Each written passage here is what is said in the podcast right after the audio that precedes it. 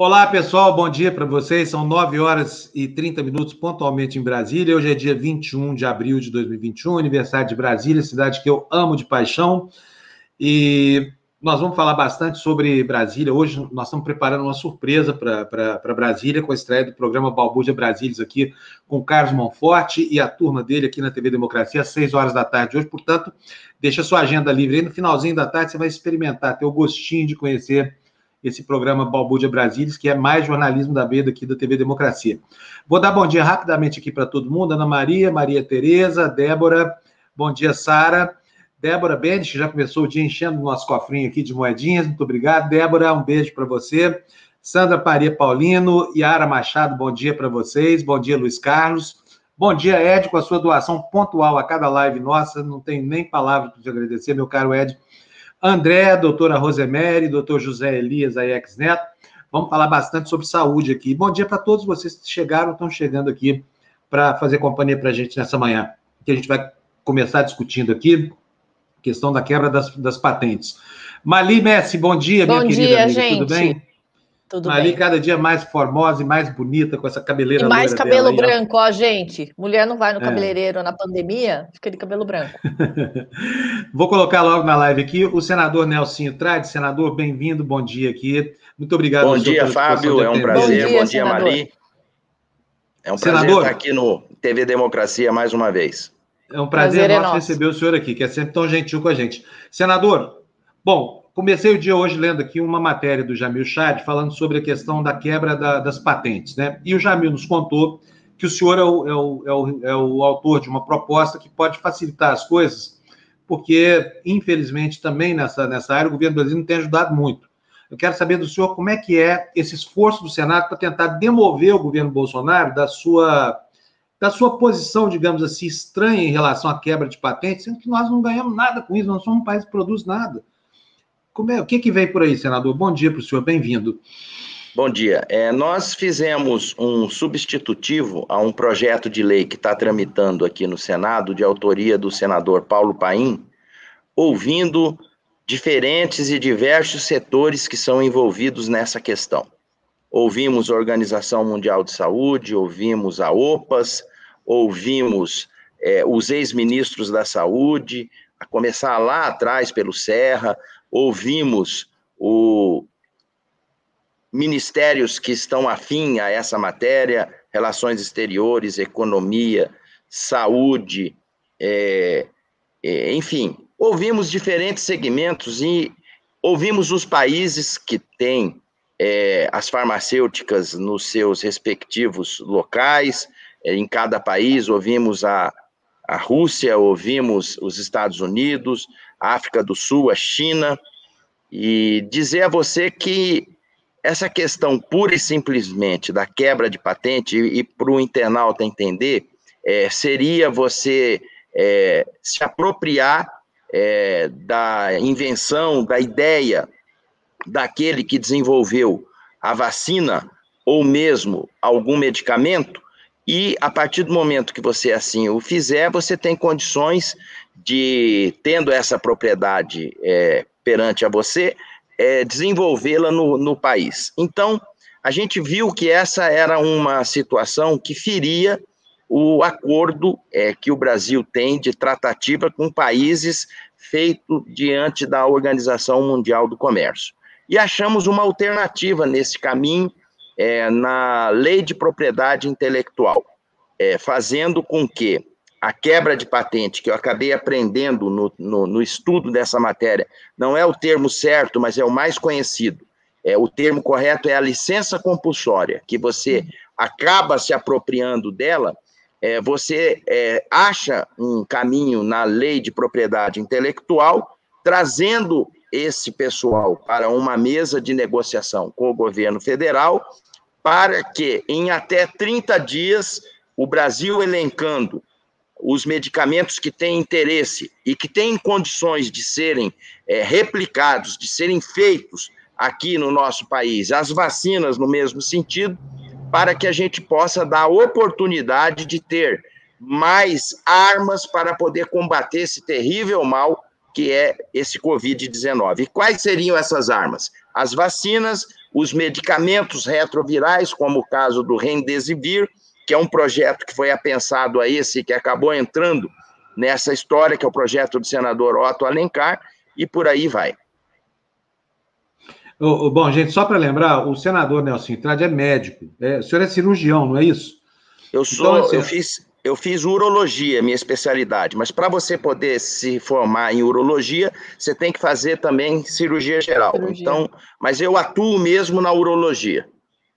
Então, o senador entende do que está falando, não é só como político, ele entende como médico, ele tem expertise isso na formação acadêmica dele, né, Mali? Pode Sim. perguntar, Mali. Não, eu queria falar com ele, é, é porque esse esse projeto aí vem numa hora em que a Anvisa agora e o Brasil e o mundo parece que tem aí um novo remédio que não curaria a Covid, mas ele seria bom no tratamento e não deixaria. Esse, esse projeto já prevê, inclusive, esse novo tratamento, esse novo remédio, porque o que se viu até agora é que é eficaz para que as coisas não piorem, mas todo mundo que a gente conversa fala: para o SUS, esse medicamento não vai chegar porque ele é muito caro. Veja bem, a intenção do projeto é justamente essa. A partir do momento que você coloca vacinas e medicamentos para o enfrentamento dessa pandemia, e a gente usou essa no bom sentido, essa janela que nós estamos vivenciando, é, e se Deus quiser, não deveremos vivenciar mais, é, inédita de estarmos numa pandemia com repercussões econômicas, com repercussões na saúde pública, com estado de emergência decretado, ou seja, uma situação inusitada. Então, nesse momento, nesse período, enquanto perdurar essa situação, uh, o Ministério da Saúde, que é o órgão executor, ele chama, é, através de uma lista que ele enumera, os medicamentos que são é, recomendados de acordo com a comunidade científica para o enfrentamento dessa pandemia. E no caso, como a gente já prevê na qualidade de médico e aprendendo com é, os cientistas que a gente escuta, que infelizmente essa pandemia vai demorar um pouco mais para largar a humanidade, nós vamos ter vários desdobramentos ainda em relação a isso.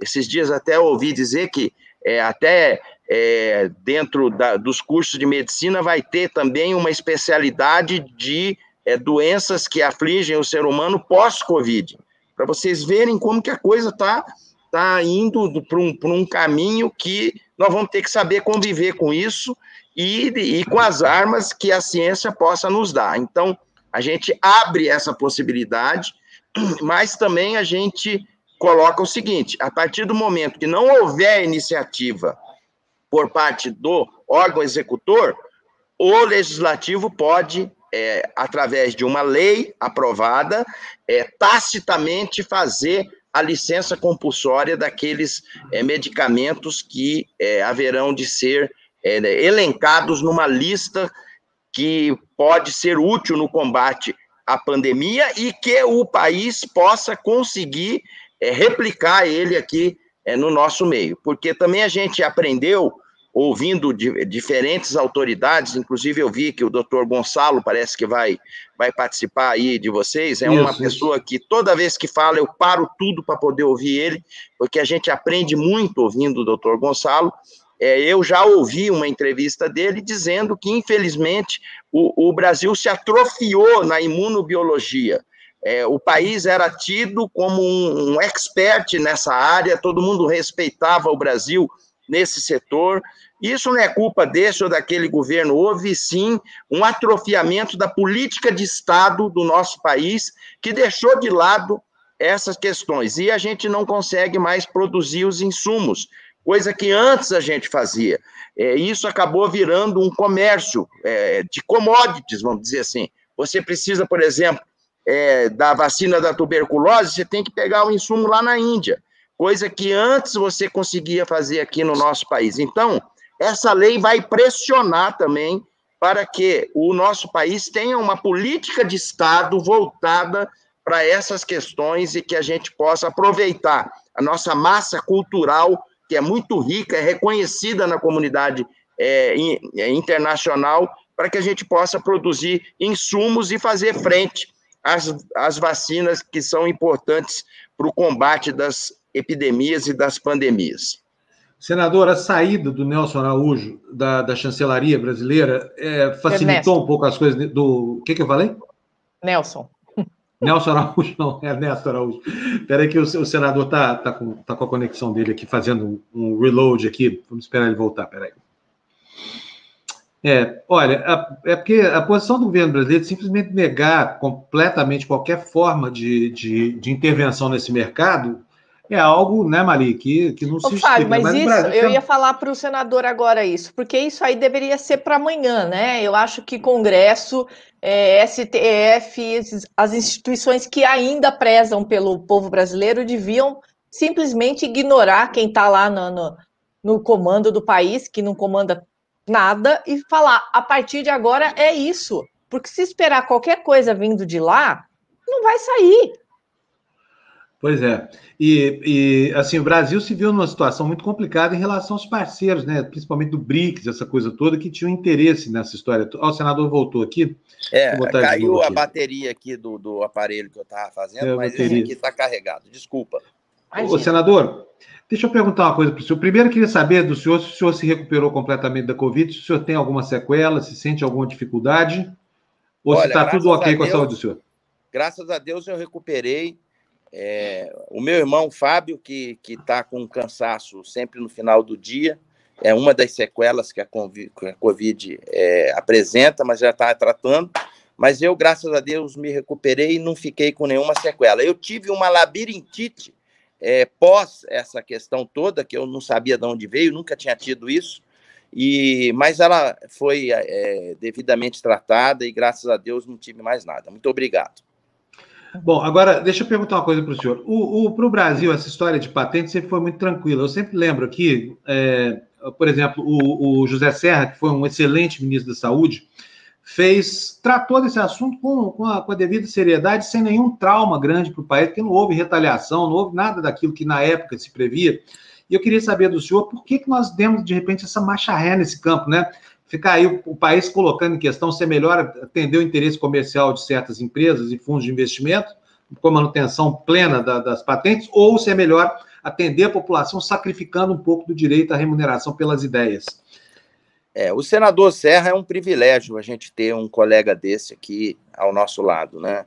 Uma pessoa extremamente qualificada, culta, e ele teve uma experiência é, quando ministro da Saúde no, na questão dos medicamentos contra a AIDS, mais precisamente o Epavirens. E aí a gente ouviu muito ele, a assessoria dele, que, que esteve com ele lá naquela época, é, realmente, a partir do momento que o Serra saiu, é o que eu disse para você que eu ouvi do doutor Gonçalo. É, o, o, Brasil começou a se atrofiar nessa questão. Não, não se investiu mais, não houve uma política de Estado relativa a essa questão, e isso repercute. Uma hora, nada na vida deixa de ter consequência, né? Uma hora eh, essa conta chega, e chegou agora num momento como esse, que a gente tem que ficar aí com o pires na mão, pedindo, pelo amor de Deus, para a Organização Mundial da Saúde, para a Índia, para a própria China, para para o Reino Unido para poder liberar essas, é, esses insumos para a gente poder aqui na Fiocruz e, e, e, no Butantan fazer as nossas vacinas e os nossos medicamentos. Pois é, e aí, senador, aí a gente vê o seguinte, porque eu sei que, enfim, não importa a vocação, se a pessoa é mais liberal, se é mais estatizante, se... não importa. O fato é que nós acabamos nos socorrendo das nossas estatais, né? enquanto o país está privilegiando o interesse de, empresas privadas. Não que não, não, reconheça o direito ao lucro depois de um trabalho que custa bilhões, aí, essa coisa toda. Mas numa situação que você tem 400 mil mortos no país praticamente, é muito complicado o governo caselando por interesse de empresa privada, né, senador? É verdade. Esse foi um dos, uh, dos méritos, da, das vertentes que me fez agir e, e é, apoiado que fui por vários senadores, dentre eles o autor do projeto, o senador Paulo Paim, que é respeitadíssimo aqui também em Brasília, que a gente pudesse é, bater na mesa a hora que sentasse com esse pessoal, e a gente sentou com esse pessoal para falar o seguinte: olha, é, é, parabéns, vocês criaram, mas agora a música vai mudar o ritmo aqui. Vocês vão ter que é, sentar na mesa e aquilo que a gente for precisar, nós vamos intervir para poder ter. Porque não dá para você ficar vendo de 3 a 5 mil mortes é, todo dia e achar que isso está assim mesmo, que é, que é uma doença que vai varrer todo mundo. Não, não pode, não podemos aceitar. E o Brasil, hoje, infelizmente, é um dos países que tem essa doença no seu epicentro, e nós temos que dar a volta por cima. Não podemos, é, se outros países deram, por que, que nós não vamos dar? Então, é, esse é o pensamento que todo mundo tem ali dentro do, do, do Senado da República, principalmente. Senadores, é, assim, com a faca nos dentes para poder virar essa página. Agora nós estamos com a senadora Cátia Abreu na Comissão de Relações Exteriores, está fazendo um belo trabalho é, de, de fazer uma pressão mais forte para que as coisas possam evoluir positivamente. Então, é, nós estamos juntando as forças porque a gente cansa de ouvir o seguinte: ó, nós estamos com esse desastre todo, com essa catástrofe todo. O que, que vocês, políticos, senadores, estão fazendo? Então, uhum. nós temos que mostrar também que não podemos ficar nessa zona de conforto, como não estamos, e temos que dar a resposta para a sociedade como nós estamos procurando dar. Senador, a gente fica muito feliz de ouvir isso, porque é exatamente essa pergunta que a gente faz todo dia. Cadê esse Congresso? Cadê esses senadores, esses deputados que não olham para o povo, né? Parece que todo mundo está mirando 2022 e a gente está aqui à deriva. É, dito isso, é, qual a expectativa do senhor para que isso realmente é, se concretize? A gente pode contar com isso num, num futuro próximo? É, existe uma força para que isso aconteça já? Sim. Aliás, só complementando, senador, antes de eu responder, nós somos muito gratos ao Senado Federal porque vocês resolveram a parada, por exemplo, do auxílio emergencial, que o governo queria dar uma esmola e de repente isso virou um, uma um quanto suficiente para as pessoas poderem se alimentar no Brasil. Então, assim, se temos alguém que nos socorra hoje, é o Poder Legislativo, né? É verdade. Você sabe que ali no Senado é a casa do equilíbrio, né? É, quem por ali é, chegou é, não foi por acaso, não foi assim por uma onda de momento. É, existem alguns ali que, que acabaram é, pegando uma carona é, na, no último processo eleitoral, mais precisamente nas circunstâncias que envolveram esse último processo, mas ali você, você se depara com ex-presidentes da República, você se depara é, com ex-ministros, você. Poxa, nessa live que eu fiz, é, eu tinha três ex-ministros da saúde, colegas da gente ali do meu lado, é, discutindo essa matéria. Quem que tem esse privilégio, né? é, a gente se depara com ex-governadores, ex-prefeitos. Então, a sensibilidade ali, ela é testada toda hora e a sensatez colocada à prova a todo momento. Então, a gente tem que realmente procurar, é, dentro da nossa limitação, fazer a nossa parte. Mas respondendo a Mali, é o seguinte: em relação a esse projeto, ele já está adequado e pronto para poder ser apreciado pelo plenário. A reunião de líderes vai ocorrer amanhã de manhã.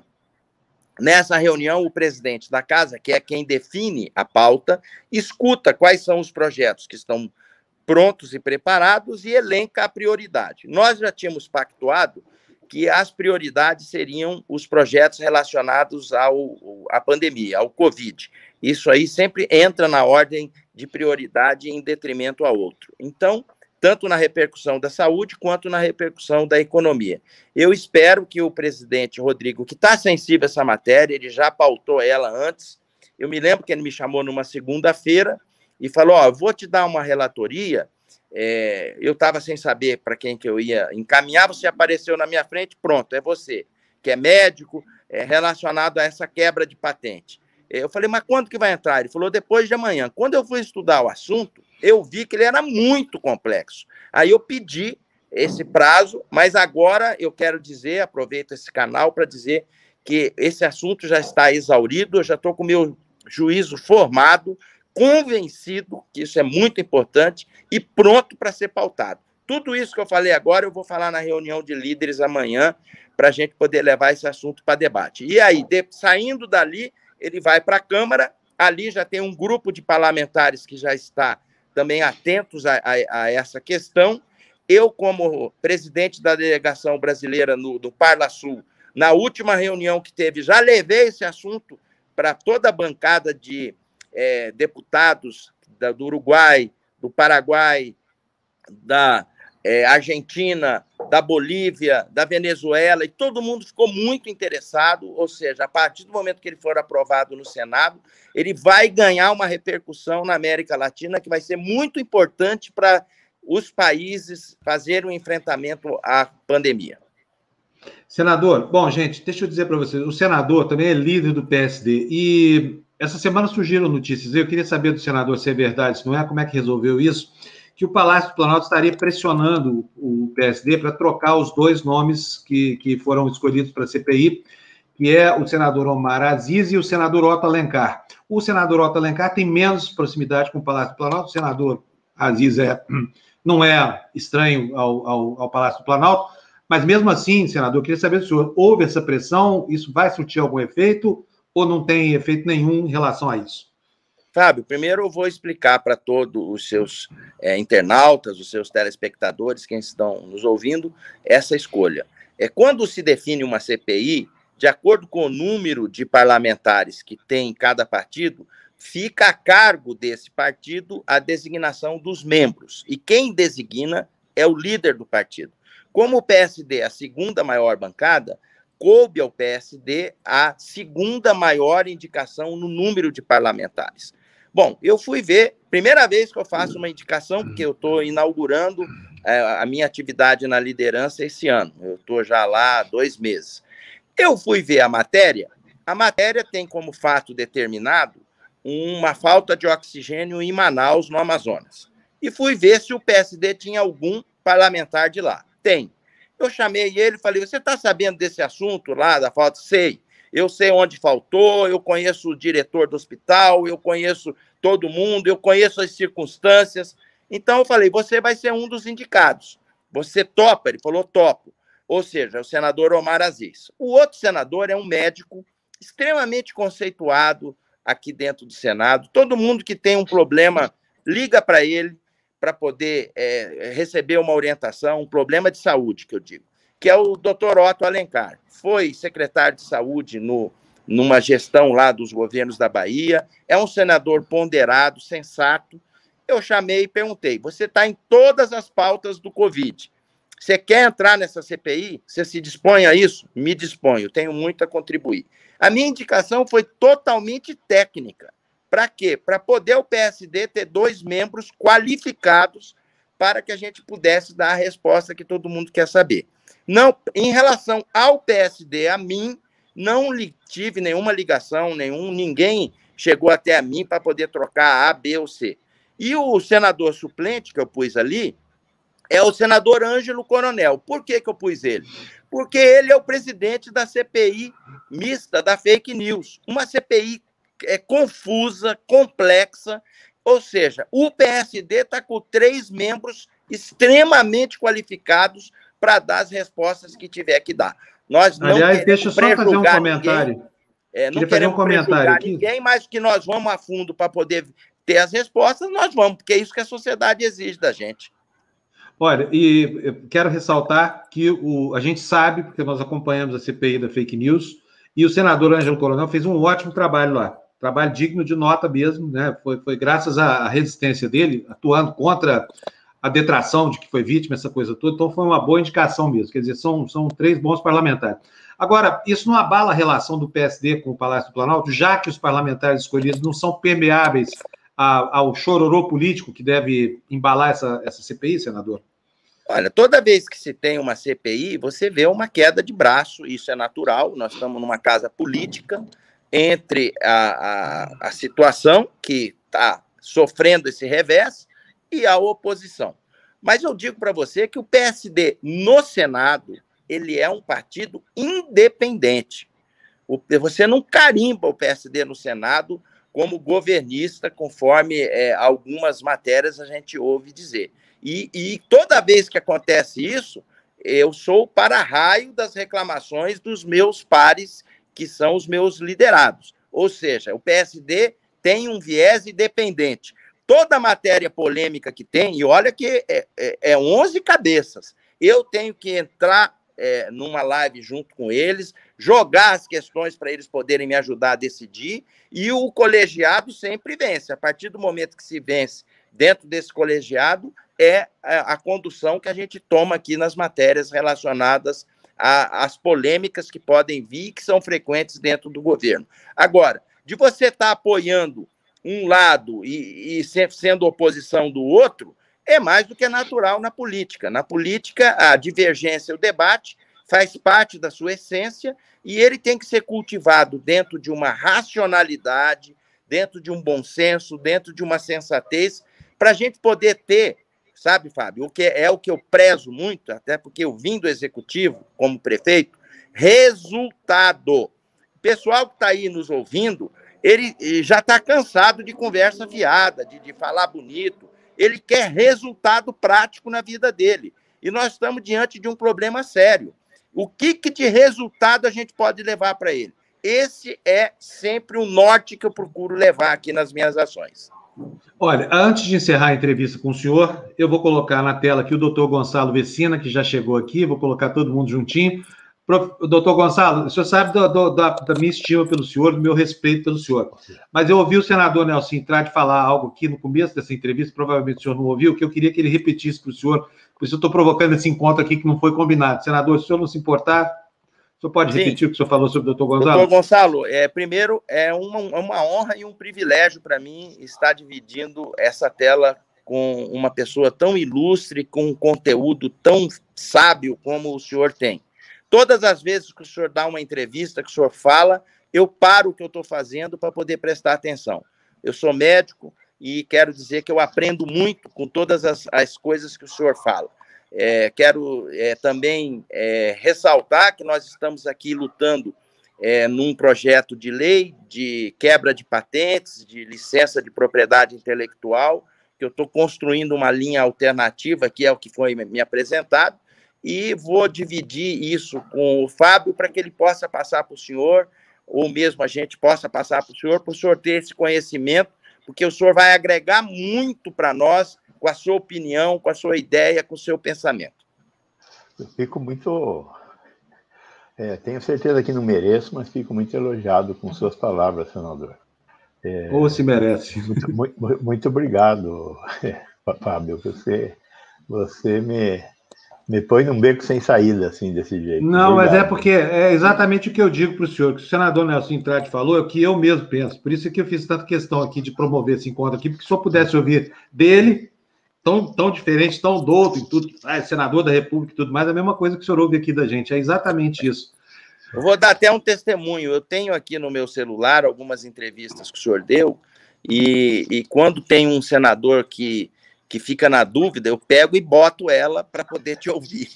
Aí eu acabo fazendo com que ele possa ver que o caminho que nós temos que seguir é aquele lá e não o que esse senador está pensando. Aqui, o senhor deu uma entrevista falando do atrofiamento é, do Brasil nessa questão da área da imunobiologia, é, que, que foi há 30 anos que isso vem acontecendo, que o, o Brasil tinha uma expertise né, nesse setor e acabou se atrofiando, é, virou uma peça de commodities que a gente tem que ir lá fora com o pires na mão para poder negociar insumo.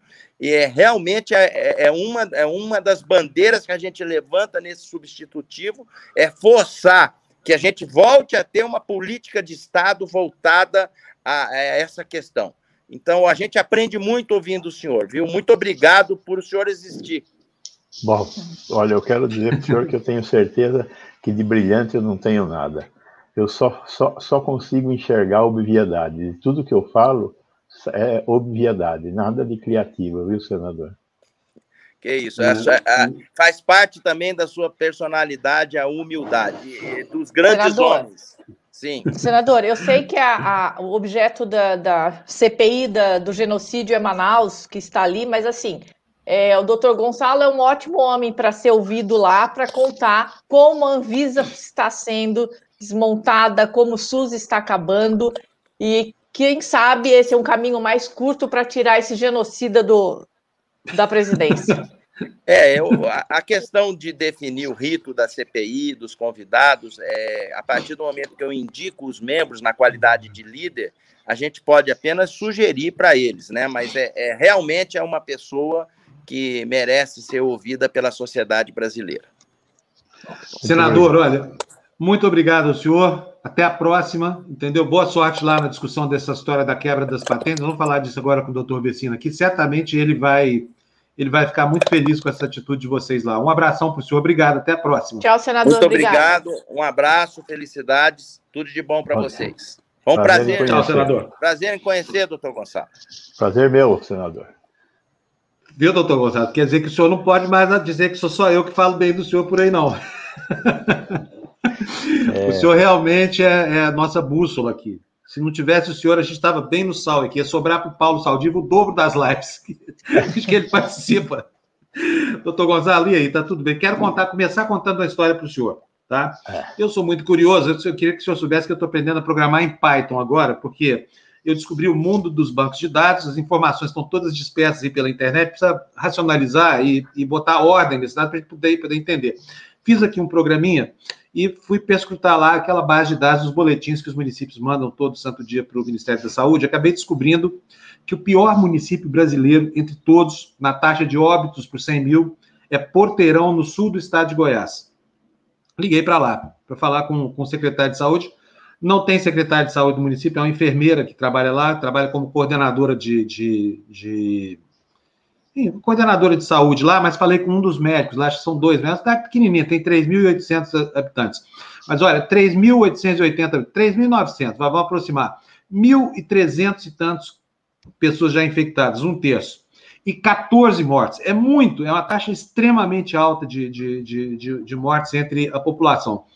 Perguntei para o médico qual era, o, qual é o, o protocolo da prefeitura. Ele falou: olha, o paciente chega aqui, a gente medica, faz o, o, tal medicamento precoce, o médico diz que aprova esse tratamento, mas não como forma de prevenir, e sim como forma de impedir a replicação viral, que é outra informação desencontrada, que não acontece também.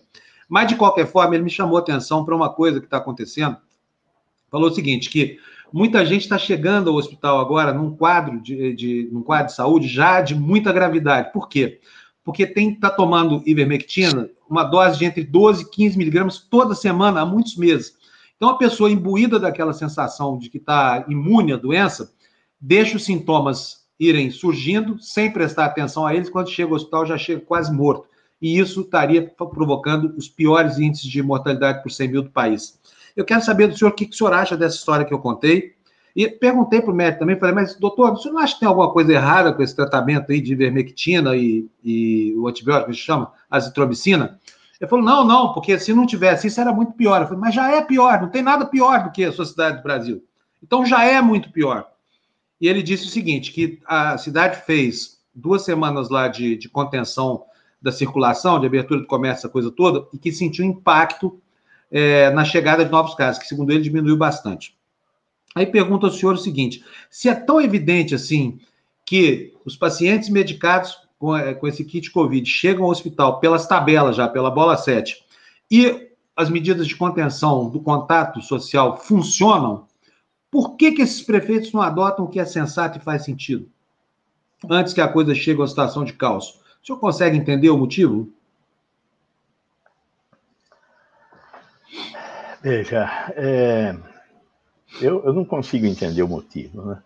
Por que, que em determinados momentos a gente resolve ser insensato? Quer dizer, sem sentido. Insensato é sem sentido. Por que em determinados momentos a gente é, foge do que é, é óbvio? Né? Não sei. O nosso presidente, por exemplo, é uma pessoa que resolveu contestar. É óbvio que máscara faz bem, ele é contra. É óbvio que isolamento social faz bem, ele é contra. É óbvio que medicamentos que foram testados em estudos clínicos e não deram resultado é, não devem ser utilizados. Ele é contra. É óbvio que vacina é um negócio que funciona. Ele foi contra até agora. Agora está falando a favor, mas ele foi contra até agora. Não permitiu que fosse comprada a vacina. Então, o, o, o prefeito, esses caras lá em, nessa cidadezinha, e muita gente no, pelo Brasil afora, são insensatos, né? fogem do senso comum. Por que fogem do senso comum? Porque acham que o senso comum não está dando certo. é, esse médico aí, ele acredita, pelo tudo, porque tudo indica, ele acredita que a ivermectina faz o que in vitro ela fez. O que ela fez in vitro? Ela reduziu a reprodutibilidade do, do, do vírus. Só que a quantidade que foi. Tem duas questões. Primeiro, a quantidade que foi utilizada in vitro, uma quantidade mortal para o ser humano. Tomada na quantidade que foi colocada na solução para reduzir a replicabilidade do vírus, ela mata, mata sim, sem nenhuma dúvida.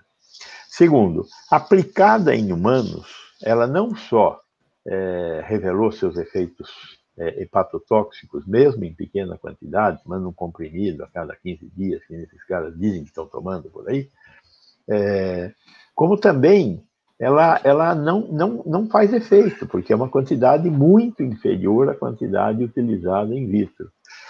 Só que o, o, o profissional o médico, nesse caso, ele se sente desamparado, porque é, é, é uma, é uma doença que não tem o que você fazer para ela, exceto você usar medicamentos sintomáticos. Então, está com é, expectoração, coriza, não sei o quê, tentar usar alguma coisa para diminuir a expectoração, coriza, que também não tem muita coisa. Né? Para coriza, esse negócio você pode dar algum tipo de antistamínico, vai melhorar um pouco, mas não é nada do outro mundo. Para dor, analgésico, para febre, antitérmico, e acabou. E aí a pessoa fala, mas puxa vida, não vou fazer nada pela doença de base. E aí vem essa história da ivermectina, da cloroquina e da hidroxicloroquina. Ora, não tem cabimento, né? É... eu acho que temos que difundir a informação. Olha, não existe evidência que isso funciona. É um consenso na ciência que esses medicamentos não funcionam. Não, mas eu não gosto de consensos. O consenso, como dizia Nelson Rodrigues, é burro. Então, você vai matar seus pacientes. E aí é o que acontece: as pessoas tomam ivermectina, o quadro piora, e pior, elas se sentem protegidas, porque o cara que dá ivermectina fala, isto previne aparecimento do vírus. Só que está provado que não previne o aparecimento do vírus. E como você demora para tomar os cuidados médicos, você acaba chegando com um quadro mais avançado na, na, na unidade de saúde, e esse quadro mais avançado aumenta o número de mortes. Então, é, fugir do consenso leva a um outro consenso, morrer, né? porque é o que essa doença provoca, quando você não se cuida de maneira adequada no tempo certo. Muitas dessas pessoas que chegam em insuficiência respiratória no hospital poderiam ter um curso diferente na doença se tivessem tomado, sei lá, inalações com oxigênio, não com hidroxicloroquina, né? fossem submetidas uhum. ao oxigênio. Então... Doutor Gonçalo, é, o senhor está falando isso e o Fábio deu os dados dessas pessoas que já chegam pela bola 7 lá em Goiás, mas me chamou a atenção uma coisa no dia que São Paulo resolveu fazer a fase de transição. No mesmo dia em que estamos na fase de transição, vamos voltar semana que vem no sábado, nesse sábado agora já abre tudo, clube, restaurante. O ministro da Saúde, doutor Edson Aparecido, mandou um novo protocolo para toda a população. Antes era o seguinte: se você tiver com sintoma, fique em casa, espere ter alguma coisa mais forte para correr para o hospital. Agora não.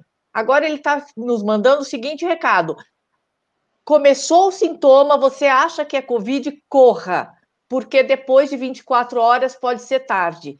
Também isso é um contrassenso, né? Veja, não é um contrassenso. Por que, que nós colocamos as pessoas longe das unidades sanitárias?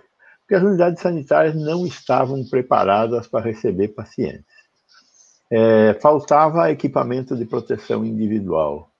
E o receio que nós tínhamos é que, falando para as pessoas irem nas unidades sanitárias, elas se aglomerassem nas unidades sanitárias. E quem não estivesse doente, certamente numa unidade sanitária iria se encontrar com alguém doente e havia possibilidade de haver uma disseminação mais rápida do vírus. Eu espero que o Edson, secretário municipal de São Paulo, tenha preparado as UBS de São Paulo, as unidades básicas de saúde, é, para ter um fluxo adequado para receber esses pacientes. De tal forma, a quem é sintomático ou quem acha que está com a doença, tem um fluxo. Quem não é sintomático, que foi lá por causa que é hipertenso, porque é diabético, porque está com algum outro tipo de problema de saúde, tem um outro fluxo. Segundo, que em atendendo essas pessoas, elas tenham algum tipo de projeto terapêutico mais adequado. O pessoal que é doenças crônico-degenerativas, doenças normais aí, é, vai ser tratado e acompanhado. O pessoal que é provável Covid, é, se está com algum tipo de manifestação clínica mais importante, tenha um hospital para ser encaminhado. Não uma UPA, né? Um hospital. o problema da UPA, a UPA não foi feito para internar. Se você está achando que aquele paciente está no caminho da internação, deve ir logo para um hospital. Pessoal que está é, tá saturando bem, né?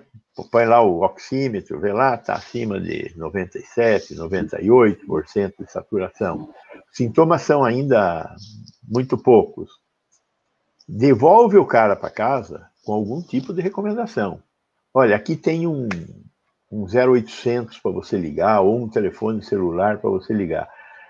Você, por favor, liga daqui a seis horas para cá, nesse número. Você vai conversar com um fulano qualquer aí, de preferência um médico, né? Os municípios que fizeram isso e deu certo, o, o médico conversava com esses casos suspeitos duas vezes ao dia, todos os dias, acompanhando a evolução do caso. De tal forma a poder dizer para o paciente: volte ou vá em tal, lugar para acompanhar a sua doença. E isso deu muito certo. Em Araraquara, por exemplo, tem um 0800 que é usado pelos pacientes para conversar com seus médicos. Então, eu não sei o que o Edson fez. O município de São Paulo certamente tem condição de fazer uma coisa semelhante. Colocar um 0800, ter um plantão médico para tirar dúvidas, para que as pessoas ou vão ou não nas unidades de saúde e possam ser melhor acompanhadas, de forma a não evoluir silenciosamente para um quadro mais grave. Então, vai ser acompanhado. O ideal seria que fosse possível, por exemplo, nos locais que são cobertos pela estratégia da saúde da família, que o agente comunitário também possa ir à casa do paciente uma vez ao dia com o oxímetro e fazer uma oximetria. Então, o oxímetro é um aparelhinho pequenininho, é tranquilo de usar e não tem nenhuma tecnologia, não é um ultrassom, nada disso. Então, o agente comunitário pode usar o oxímetro indo na casa das pessoas que eventualmente têm uma probabilidade de evoluir para um quadro mais grave de insuficiência respiratória. É, então, então a... o Edson está meio certo, viu? Então, mas o, a, o, o, que me preocupou foi isso. Ele disse que ele está eh, pedindo para as pessoas buscarem logo o atendimento por causa da variante que é muito mais rápida e que acomete muito mais eh, eh, pontos críticos no organismo. Mas foi no mesmo dia em que todo mundo está abrindo tudo, né? Estamos na fase de transição. Essa, essa é uma outra bobagem, né? Então tem diferentes tipos de problema na mesma pergunta. A reabertura foi é precoce. É, há um consenso entre os médicos que pensam nessa pandemia aqui de que a reabertura foi precoce. Só que é, governador e prefeito não resistem à pressão do Dia das Mães, à pressão econômica do Dia das Mães. E o que, que vai acontecer se essa pressão econômica, a pressão econômica vai fazer seus efeitos, as pessoas vão sair, vão comprar presente, essa coisa toda. O problema não é comprar presente, o problema é ir visitar a mãe. Né? Nós vamos ter uma mortalidade de mães daqui a 14 dias, infelizmente, muito mais elevada do que nós tivemos antes. É só pegar filhos, a estatística. Os filhos vão, os filhos vão levar vão levar o vírus consigo porque eles estão circulando, estão trabalhando, estão indo a festinhas, enfim. Os filhos estão, estão, na, estão na vida. Se eles estão na vida, eles vão é, levar o vírus é, para suas mães, infelizmente. Não, não, é desejo nenhum meu isso, eu só estou falando que melhor seria fazer uma reunião virtual com a sua mãe e, e, e não uma presencial, né? Mandar é, alguma eu... coisa para ela pelo correio, alguma coisa assim. É, o, o, grande presente continua sendo a compreensão da necessidade do distanciamento, né, doutor Gonzalo? Quem ama de verdade não vai colocar os pais em risco por conta de uma efeméride do calendário, né? Não. É. Doutor Gonzalo, olha, deixa eu pegar, perguntar duas dúvidas aqui para o senhor. Primeiro, a Silvia está nos dizendo aí, ela mandou, aliás, Silvia, obrigado pela sua doação aqui para a gente. Doutor Gonzalo, ela, ela diz aqui, quero muito ser vacinado, estou confuso porque tem doença autoimune. O que, que devo fazer? Tem condições de me manter em isolamento? Ela está falando. É, é, há contraindicação. Eu, aliás, essa pergunta me interessa, porque eu também tenho uma doença autoimune, que é a síndrome de Guillain-Barré, mas eu vou tomar essa vacina nem que tenha aqui amarrado, sabia? Nos dois braços. Quando chegar a minha vez. É. Veja, é... depende da, da, da, doença imune que, que você tenha, mas eu, eu não sou a pessoa mais adequada para te aconselhar a tomar ou não tomar a vacina você certamente deve ter algum médico que você eventualmente frequenta, porque se você tem uma doença autoimune, tem que ter alguém que cuide dessa doença de uma forma mais profissional, como o Fábio, o Fábio também deve ter. Então, eu recomendo que você pergunte para ele. É, na dúvida, particularmente a vacina é, da Coronavac, ela é bastante segura e como ela é o, é o vírus inativado, é uma partícula viral que simplesmente vai estimular o sistema imunológico a produzir uma resposta àquele entrante estranho no corpo, que é um, um vírus inativado, né? incapaz de produzir doença. O, o, agora, o sistema imunológico ele vai reagir àquilo. Ao reagir àquilo, é, numa pessoa que tem uma baixa imunidade poderá não ter uma resposta adequada? Pode não ter uma resposta adequada. E daí não acontece nada, porque o vírus é inativado. Né? É, por outro lado, é, pode ter algum problema para a doença autoimune? Provavelmente não, mas existem algumas doenças autoimunes que podem ter uma fase de exacerbação, de piora, após algum tipo de estímulo imunológico. Então, melhor é conversar com o médico. Uh, tem aqui a pergunta da Amélia também, deixa eu colocar na tela aqui. Tá aqui, opa, pus e tirei. Amélia, obrigado, viu, Amélia, pelos seus 10 reais aí, super obrigado. Doutor Gonçalo, diante da ineficiência do kit, quais as medidas tomadas, podem ser tomadas contra a Prevent Sênior, que insiste na distribuição desse alegado protocolo preventivo mentiroso? Ela disse que isso é gravíssimo, eu concordo em gênero, número e grau com ela. Quem é que é responsável por verificar o cumprimento da lei numa sociedade como a nossa? É o judiciário. E o judiciário tem um braço específico que deve ser acionado nesses momentos, que é o Ministério Público. A Prevent Sênior, ela está pedindo para ser acionada pelo Ministério Público para se explicar de como que ela está distribuindo, sem prescrição médica, ela pode até dizer que consegue a prescrição médica, porque eu sei que ela está forçando os médicos a prescreverem. Alguns médicos que foram demitidos estão denunciando a Prevent Senior. Só que estão denunciando no CRM, não vai adiantar nada, porque o CRM está, de certa forma, mancomunado com este governo. O CFM, com certeza, está. Né? O CRM, até agora, de São Paulo, não deu nenhuma notícia. Está plácido, quietinho, é, nadando como se nada tivesse acontecido. Mas, de fato, está acontecendo e todos nós sabemos, até os leigos sabem que a Prevent Senior está distribuindo o kit Covid com problemas nessa distribuição. Então, é o Ministério Público que tem que tomar uma posição em relação a isso. Né? Aliás, ontem eu li uma notícia nos jornais aqui, a gente leu no Despertador, o Conselho Regional de Medicina do Estado de São Paulo está tá realmente tendo uma atuação diferenciada, me parece. Como o doutor Gonzalo falou, vinha num silêncio sepulcral, mas de repente ficamos sabendo ontem, doutor Gonzalo, 25 médicos já estão sendo investigados é.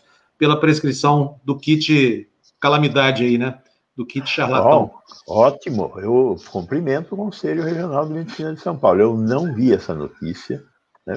Eu sou um sujeito relativamente bem informado, mas não vi você com certeza é mais bem informado. Meu parabéns.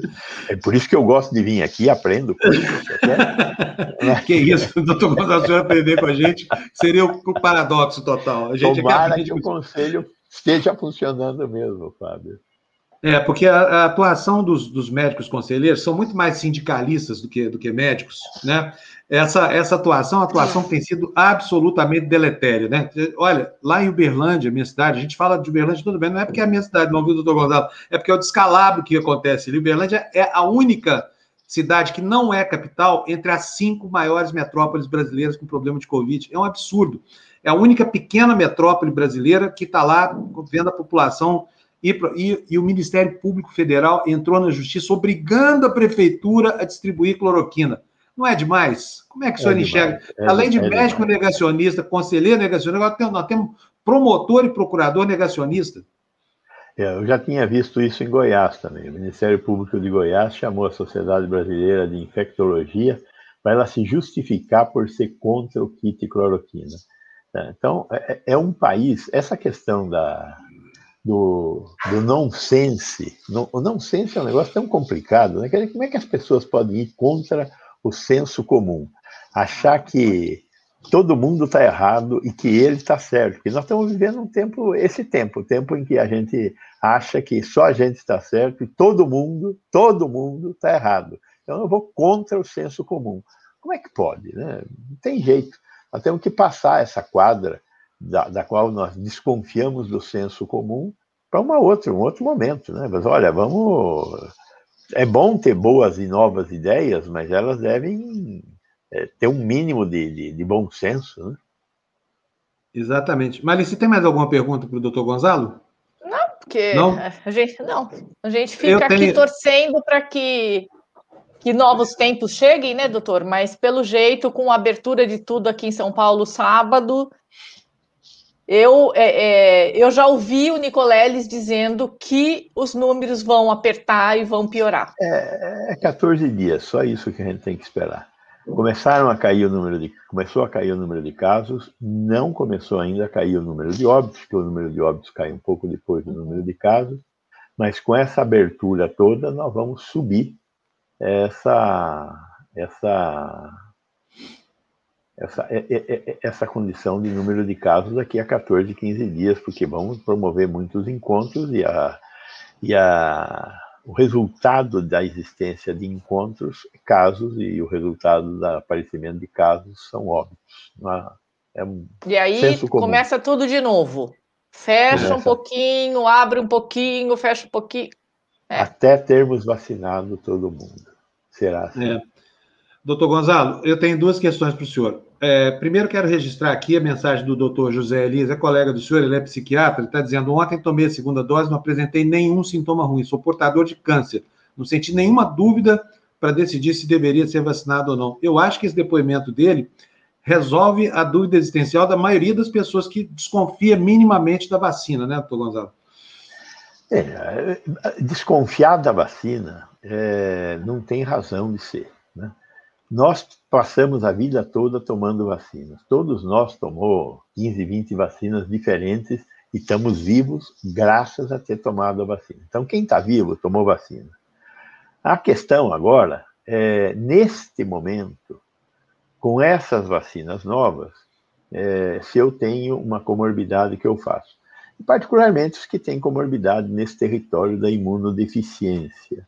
Então, fora isso, é, não vejo razão para ter nenhuma preocupação em tomar vacina. Tem dúvida? Ótimo, converse com o seu médico. Ah, eu não tenho médico. Bom, se você não tem médico e, e, e acha que tem, você tem uma comorbidade que está sendo muito mal acompanhada, né? então, se for a Coronavac, não tenha dúvida, tome a Coronavac. E, e a vacina da AstraZeneca? A vacina da AstraZeneca é uma vacina um pouco mais complexa mas é absolutamente segura. Né? Tem tido problemas de, de, trombose com a vacina da AstraZeneca? É muito menor a chance de ter uma trombose do que ter a doença. Segundo, é, esses eventos trombolíticos, eles têm uma frequência na, na, na, na população. Né? É, quem fuma, por exemplo, tem, sei lá, 20 vezes mais chance de ter trombose é, do que quem toma vacina. Então, uma parte da população que está nos assistindo aqui, se fuma, está perguntando se devo tomar vacina ou não, mas nunca perguntou se vai ter trombose por causa do cigarro. Né? Da mesma maneira, quem toma pílula anticoncepcional também tem uma probabilidade elevada de ter efeitos trombólicos. Ainda vale a pena tomar pílula? Vale a pena tomar pílula, por causa da comparação entre o risco da trombose e o risco que você quer evitar de engravidar. Né? Então, a vacina da, da AstraZeneca, apesar da gente reconhecer que tem esse problema, também tem, é, é, tem, tem essa, essa questão da, da alternativa entre ter a trombose e ter a doença. Né?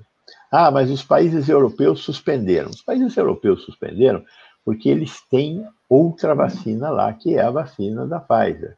Então, eles estão usando a vacina da Pfizer e eles compraram uma quantidade imensa de vacina, de uma e de outra. Qualquer uma das duas existe em número suficiente para vacinar a população, e eles estão se dando ao luxo de escolher entre uma e outra vacina. Por isso eles estão proibindo uma das vacinas, porque eles têm a possibilidade de ter a outra, senão eles não proibiriam. A OMS mesmo já se manifestou nesse sentido. A vacina tem efeitos, tem, provoca a trombose? Então provoca, mas não, a, a, entre a doença e a trombose, nós vamos ficar com a trombose. Não tem problema nenhum, que é muito baixa a frequência. Então, é, por aí. Né? Doutor Gonzalo, olha, super obrigado de novo por o senhor estar aqui toda semana jogando o seu faixa de luz aqui no nosso caminho. Obrigadíssimo. Agora o senhor se comprometeu, o senhor vai ter que dar depoimento lá na CPI. Vai. e eu espero vamos... que o senhor nos represente lá, nós vamos estar aqui assistindo e transmitindo o depoimento do senhor lá, tá bom? Eu tenho muita esperança na CPI. Mas qual é a esperança que eu tenho nela? Dela ser só e não mais do que um tijolo nessa parede que nós estamos tentando construir para manter a nossa democracia é, estável e funcionante. Não acho que ela vai fazer mais do que isso. Eu acho que a gente tem que se preparar para isso. Ela vai colocar mais um tijolo, vai demonstrar as insanidades que foram feitas, mas não vai ser ela que vai fazer a, o afastamento do, do genocida, genocida aí. Não vai. Isso, tá muito bom. Um abração para o senhor. Muito Abraço. obrigado mais uma vez. Até semana que vem. Tchau, tchau. Cuida. Pode deixar. Já estão marcando a porta dele aqui, viu, marido? Daqui a pouco ele vira nosso colunista aqui na Democracia. Tá um abraço, Gonzalo. Tá. Tchau, tchau. Gente, olha, eu vamos entrevistar agora uma pessoa. Doutor Gonzalo é espetacular, né? Eu adoro quando ele vem aqui, ele tem nos dado meia hora por semana aqui. Eu fico contente demais de poder oferecer essa informação aqui para vocês, viu, gente? Porque é o ouro puro isso que ele fala graças a essa orientação, eu estou aqui há um ano e dois meses, livre de coronavírus, a Mali também, você também na sua casa, porque tem visto que o doutor Gonzalo, no último ano, já deve ter vindo aqui umas cinquenta e tantas vezes no, no e no Despertador, ele virá quantas ele quiser e puder vir, porque ele é muito bom. Agora, quem vocês vão. Olha aqui o doutor José Elias Aex Neto dizendo aqui, ó. Quando o Estado deixa de fazer pesquisa na área de química fina, normalmente na indústria farmacêutica, a sociedade fica refém dos interesses mercantis das mesmas. Uma situação muito perigosa. Tem razão, doutor José. Obrigado pelo seu, pela sua contribuição aqui. Vocês vão conhecer agora um personagem que teve todo o protagonismo dessa semana. É o delegado Alexandre Saraiva. Delegado, bem-vindo aqui. Delegado, superintendente, que foi trocado de maneira sacana, né? Porque é, fez uma representação contra o ministro do Meio Ambiente em relação às práticas adotadas pelo governo. Aqui no Brasil é um país estranho. Quando o sujeito denuncia o que está errado, ele perde o emprego. No caso do, do Alexandre Saraiva aqui, bem-vindo aqui. Muito obrigado pela, pela, por atender o nosso pedido, viu, delegado? Obrigado pelo convite. Satisfação estar aqui. É, só aí um, um, detalhe, assim, eu não perdi o emprego, eu continuo delegado ah, é. e continuo à frente do caso. É, perdi a função, é, enfim, mas e a gente lamentou importante... muito, viu? Porque o senhor foi uma pessoa extremamente corajosa e, e, assim, cumpriu a rigor aquilo que é sua obrigação. Que hoje no Brasil é muito Exato. raro, um Brasil politizado como esse, né? Exato, e assim, é, na verdade, ali na, na questão é um, é um, é um poder-dever, né? O delegado pode, mas ele também deve. Né? Não pode deixar de, de instaurar um inquérito quando verifica crime, ou se a pessoa tem foro privilegiado, é, de deixar de, de informar a, a, corte que tem atribuição para realizar a investigação. É, agora, qual foi exatamente o motivo dessa, dessa punição? Eu vou chamar de punição, tá? A perda de função é uma punição. Aliás, não deveria acontecer de jeito nenhum. A gente teve anos de muita estabilidade na Polícia Federal Brasileira, porque ela era considerada uma instituição a serviço do Estado brasileiro, não a serviço de governo. Lembro das críticas do, do, do Eduardo Cardoso, por exemplo, Zé Eduardo Cardoso. O próprio PT fustigava o Zé Eduardo porque ele não queria ter uma atuação além do limite institucional. Nesse caso, senhor, por que, que foi exatamente, o que, que foi que motivou exatamente essa retaliação?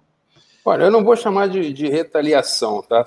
Eu vou me dar licença poética, vou chamar de coincidência.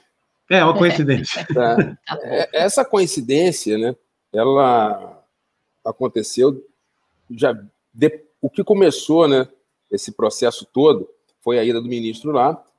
E posteriormente a primeira a primeira ida, posteriormente ele deu uma entrevista para o Estado de São Paulo, onde ele questionou, é, mencionou o meu nome e questionou o trabalho que vinha, vinha, sendo realizado. E eu achei que eu tinha a obrigação de, de defender o trabalho que vinha sendo realizado pela Polícia Federal é, nos mesmos moldes. Até porque naquele momento nós tínhamos dezenas de policiais lá no meio da selva trabalhando nessa operação, e eu acho que eu, eu devi isso a eles também. E, e, em seguida, novamente ele foi no, no local, e aí acompanhado de, de parlamentares, reuniu documentos, organizou essa reunião com os infratores, organizou a reunião com os infratores, reuniu documentos, isso foi numa quarta-feira. E os documentos chegaram para a gente no sábado de madrugada, na madrugada de sábado. No mesmo dia, fomos lá para a superintendência e começamos a analisar. É, tão logo eu, eu, vi o que tinha sido apresentado, primeiro eu não acreditei, assim, porque eu levaria meses para conseguir essas provas aqui, eles estão me dando de graça, obrigado. É, mas também eu tive que fazer, tive certeza absoluta da, da existência do crime e encaminhei imediatamente, comecei a preparar imediatamente a peça para o Supremo Tribunal Federal. Olha então, só. Foi, foi essa sequência de fatores, e em seguida houve a, a minha destituição aqui, que eu não, não levou 24 horas. cabeça né? de quem. É, não, não, não levou. Não levou. É. E essa história de que eu fui comunicado, isso é mentira. Isso é mentira. É mentira. É mentira. Isso é mentira. É mentira. Não, eu queria, eu queria só saber do, do, do delegado, é, porque assim, as, uh, os meios como isso aconteceu, todo mundo está falando, todo mundo dá a versão de, de como foi, de como vai ser daqui para frente ou lá para trás. Eu queria saber se o senhor teve alguma reunião com o ministro pessoalmente e como é que foi essa reunião? Qual é o trato do ministro com os delegados, com as instituições nesse caso? Estamos, estamos falando do, do novo ministro? Estamos falando do ministro Salles. Ah, do ministro Salles. É, eu, eu não encontrei com ele nessa ocasião. Quem estava lá, eu pensei que você estava falando do ministro da Justiça. É, quem não. estava lá é, é, um delegado que trabalha na divisão de meio ambiente na Polícia Federal em Brasília, uhum. que eu uhum. conheço, é meu amigo e, e trabalha junto conosco é, nessa, nessa, nessa operação. E ele me passou que ali para ele, o ministro, na primeira reunião, diz: Ó, parece que está tudo errado, vamos ver, tem que apresentar documento, mas depois esse discurso mudou, né? Radicalmente. Uhum. E, e foi muito mais é, intenso quando ele foi, na, foi à imprensa, na, na, entrevista dele na Folha de São Paulo. Na Folha de São Paulo, no, no estado de São Paulo. É porque é isso que a gente fica aqui como leitor e como brasileiro pensando, né? Como é que é o trato de um ministro que está vendo como é que a justiça está lidando com lei ambiental, com desmandos, e a gente tem essa curiosidade de saber, delegado, como é que vocês ficam no meio é, é, entre a lei e entre os abusos. É muito simples, a gente cumpre a lei e as consequências que advirem disso, paciência, né? Não há, não há, é quando você tem que fazer o certo, tem que fazer a coisa certa, né? E às vezes não é simples fazer a coisa certa, mas mesmo assim ela deve ser uhum. feita. Agora, é, delegado, deixa aqui perguntar uma coisa para o senhor. É, O que, que o senhor achou dessa ideia que está nos jornais? Porque o senhor conhece lá muito bem a região e vinha fazendo muito bem seu trabalho. O que, que o senhor acha dessa ideia do ministro de, de, de arrecadar dinheiro lá fora para montar uma milícia, tirando Polícia Federal, ICMB, Instituto Chico Mendes da fiscalização ambiental? O senhor acha que isso pode funcionar num país com, com os problemas do Brasil? Olha, primeiro, é, não vejo o, a questão da defesa da Amazônia como uma questão financeira. O problema não é dinheiro, é foco é, é colocar isso como um problema a ser resolvido. Ponto número um.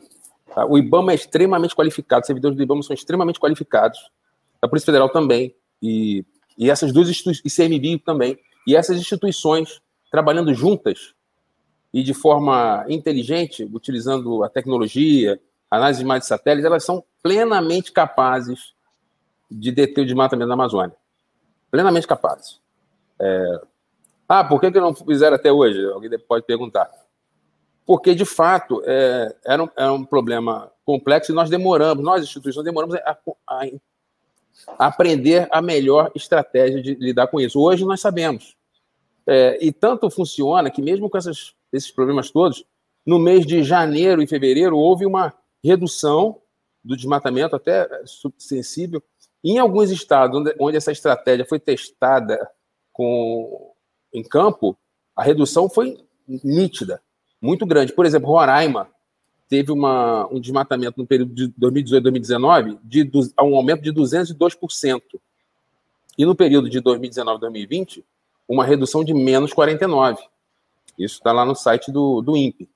Então, hoje, eu, eu, asseguro que a Polícia Federal, o IBAMA e o CMB têm condições de resolver essa, essa esse celeuma na Amazônia, né? Porque, na verdade, na verdade, o que a gente tem que atacar é a corrupção ambiental. É quem autoriza o desmatamento. Porque sem essa autorização de desmatamento, o desmatamento não vai acontecer.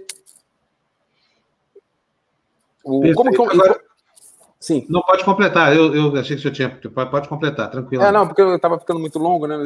Mas não, não, não, não, não, pode ficar à vontade. Aqui não tem o que, questão de tempo. O, qual é o, o, o grande é, vamos chamar assim de pulo do gato que nós percebemos, né? É porque o, a madeira tem uma coisa chamada DOF, que é documento de origem florestal. A madeira só consegue circular pelo país, para o exterior, se ela tiver esse documento de origem florestal. E esse documento ele é gerado dentro de um processo administrativo estadual. Porque com a Lei Complementar 140 de 2011, a atribuição para autorizar o desmatamento saiu da União e foi para os estados. Isso, para mim, foi uma grande, um grande retrocesso, causou um grande retrocesso é, na defesa da Amazônia. Porque esses processos no âmbito do Estado, eles são cheios de fraude, gera muito DOF, muito DOF, muito DOF. E com DOF, é, se legaliza madeira ilegal. Como que eu posso explicar isso assim, é, para fazer um exemplo, né, para as pessoas compararem melhor, entenderem melhor? Imagina uma loja que tenha, que venda automóveis furtados roubados. 90% do que essa loja vende são veículos furtados roubados. Se o, se o criminoso que é dono dessa loja ele tiver um esquema lá no órgão estadual de trânsito, de modo a conseguir colocar documento nesses carros, o lucro dele vai ser extraordinário. É isso que acontece com a madeira. Mesma coisa, é só substituir madeira por automóvel e DOF por CRV. Né? O carro não vai conseguir circular sem esse documento. E ninguém vai, vai se animar a comprar um carro que não tem documento. Mesma coisa é madeira. Tanto que nós já pegamos em conversas, interceptamos conversas de madeira na, em operações cujo sigilo já está levantado, que é, falam assim, ó, meu problema não é madeira. Madeira eu tenho aqui de graça. Eu quero, meu problema é DOF. Então, assim, se a gente colocar é, dentro de um órgão estadual, em parceria até com um órgão estadual, como acontece aqui no Amazonas, por exemplo, é, para checar esses processos, a gente consegue enxugar essa verdadeira derrama de, de DOFs no mercado. E sem o DOF, o sujeito não tem como movimentar a carga. Se ele movimentar, vai estar tá sujeito à apreensão, e vai acontecer. E aí ele não vai ter dinheiro para financiar o desmatamento. Então, assim, isso é, uma, é, um, é um é um modelo de, de atuação bastante eficiente que eu não vejo ninguém falar, né? Não adianta colocar. E esse erro já foi cometido, nós já espalhamos, tinha uma operação nossa. Não é que é erro, mas tem um limite de atuação, né? Que é, que é com base em comando e controle. Nós espalhávamos aí 3 mil policiais, mil policiais pela Amazônia inteira, Operação Arco de Fogo. É, mas, apesar do, de alguns avanços, não é suficiente. A gente tem que cortar na corrupção, na corrupção ambiental.